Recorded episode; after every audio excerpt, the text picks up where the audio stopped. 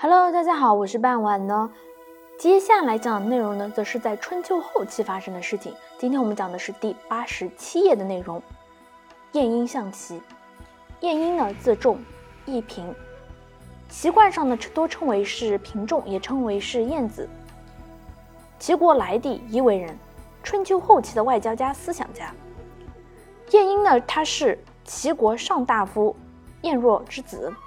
据说啊，晏婴的身材不高，其貌不扬，但是头脑机敏，能言善辩，说话可以令人无法招架。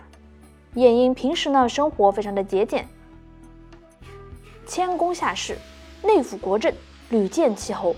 对外，他既富有灵活性，又坚持原则性，出使不受辱，捍卫了齐国的国格和国威，使齐国名扬诸侯。灵公二十六年，晏若病死。晏婴继任为上大夫，历任灵公、庄公、景公三朝，辅政长达四十余年。